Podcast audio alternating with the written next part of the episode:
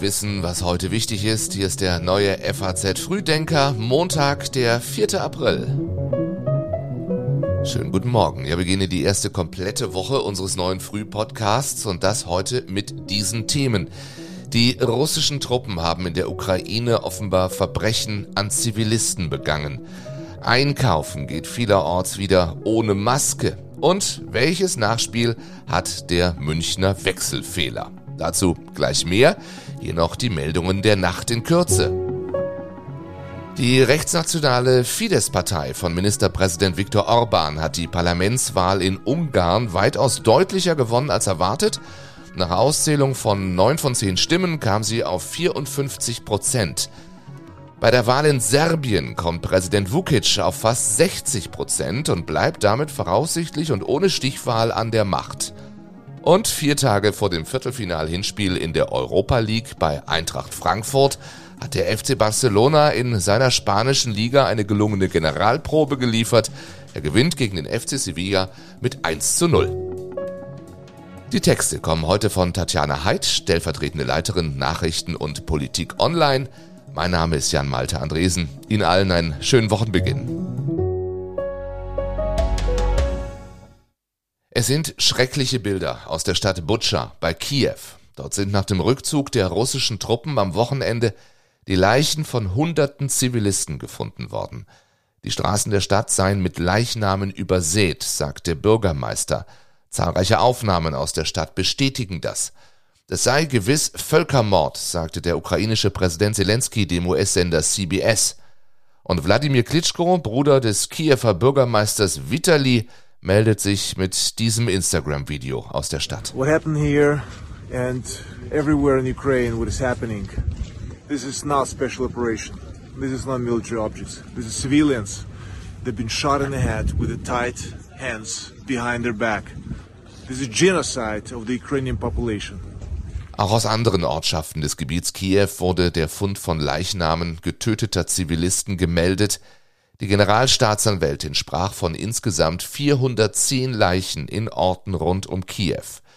Michailo Podoljak, ein Berater des ukrainischen Präsidenten, forderte den Westen schon am Freitag im FAZ-Podcast für Deutschland auf, der Ukraine mehr Waffen zu liefern, damit sie Zivilisten schützen könne. Damit das geschieht, muss unsere Armee effizient arbeiten. Und dazu ist es notwendig, dass unsere Partner uns angemessen unterstützen. Wenn Sie keine Flugverbotszone einrichten wollen, geben Sie uns Luftverteidigungssysteme, damit wir selbst den Himmel kontrollieren können, damit nicht friedliche Städte bombardiert werden. Zweitens, geben Sie uns Waffen, um die Belagerung von Städten wie Mariupol zu beenden. Drittens, notwendig sind Sanktionen wie ein Ölembargo gegen Russland, größtmögliche Beschränkungen für Finanztransaktionen und ähnliches. Auch die Menschenrechtsorganisation Human Rights Watch wirft Russland Kriegsverbrechen vor. Sie hat mit zehn Ukrainern, Zeugen, Opfern und Bewohnern der von Russland besetzten Gebiete, unter anderem eben auch Butscha, persönlich oder telefonisch gesprochen und gestern einen entsprechenden Bericht veröffentlicht. Demnach haben russische Soldaten Verbrechen wie Vergewaltigungen, Plünderungen sowie Hinrichtungen begangen. Von unaussprechlicher, absichtlicher Grausamkeit und Gewalt gegen ukrainische Zivilisten sprach Hugh Williamson, Leiter Europa und Zentralasien bei Human Rights Watch.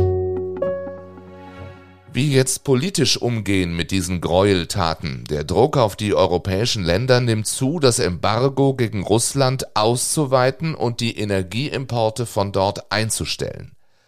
Litauen bezieht als erstes EU-Mitglied seit Freitag schon kein Erdgas mehr von dort. Die Premierministerin Litauens sagte der FAZ, Russland hat aufgehört, ein zivilisiertes Land zu sein. Ich weiß nicht, ob sie jemals eines waren, aber jetzt sind sie definitiv keines mehr. Die Bundesrepublik will diesen Weg vorerst nicht gehen, doch sowohl Bundeskanzler Scholz als auch Außenministerin Baerbock kündigten gestern weitere Sanktionen an. Wir werden im Kreis der Verbündeten in den kommenden Tagen weitere Maßnahmen beschließen. Das stellte der Bundeskanzler in Aussicht. Putin und seine Unterstützer werden die Folgen spüren, sagt er. Deutschland werde der Ukraine zudem weiterhin Waffen zur Verfügung stellen, damit sie sich gegen die russische Invasion verteidigen könne, so der Kanzler. Und EU-Ratspräsident Michel twittert, die EU werde beim Sammeln von Beweisen helfen um die Verantwortlichen vor internationale Gerichte stellen zu können.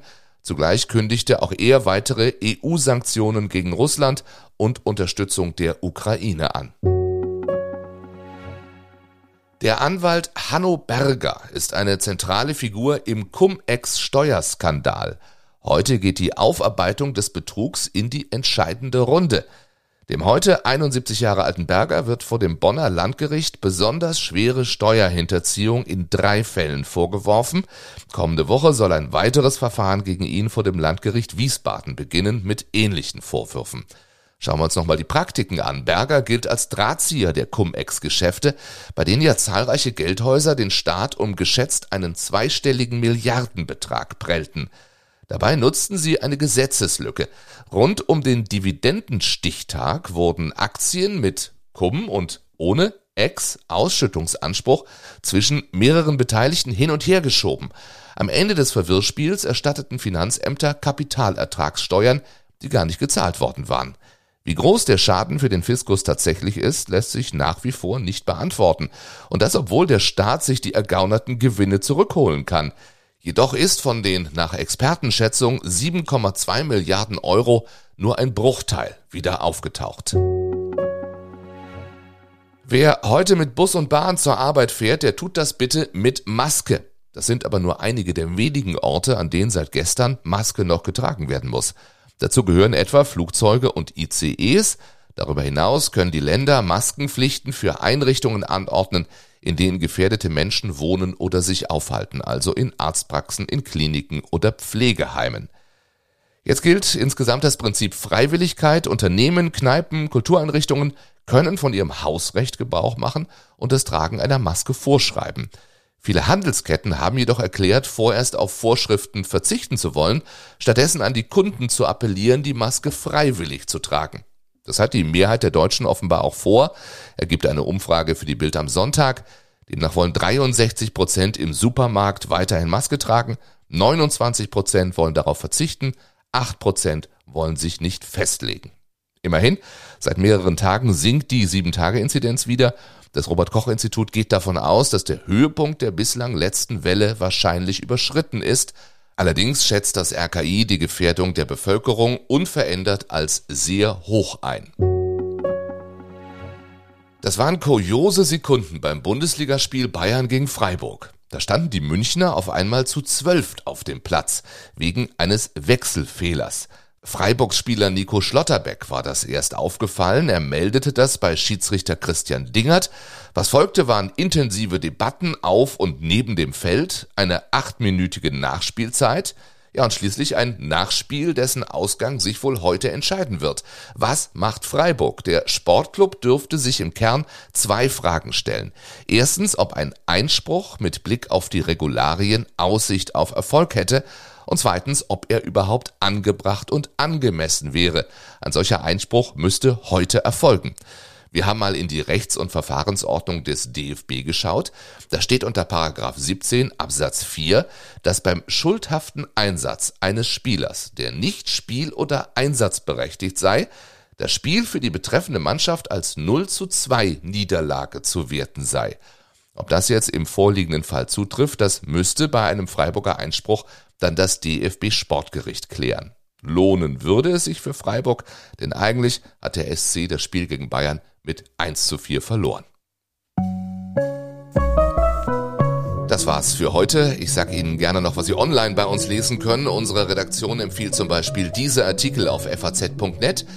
In der Politik, was uns der Krieg über den Feminismus lehrt. In der Wirtschaft, wie Russland die Welt mit Blutdiamanten beliefert.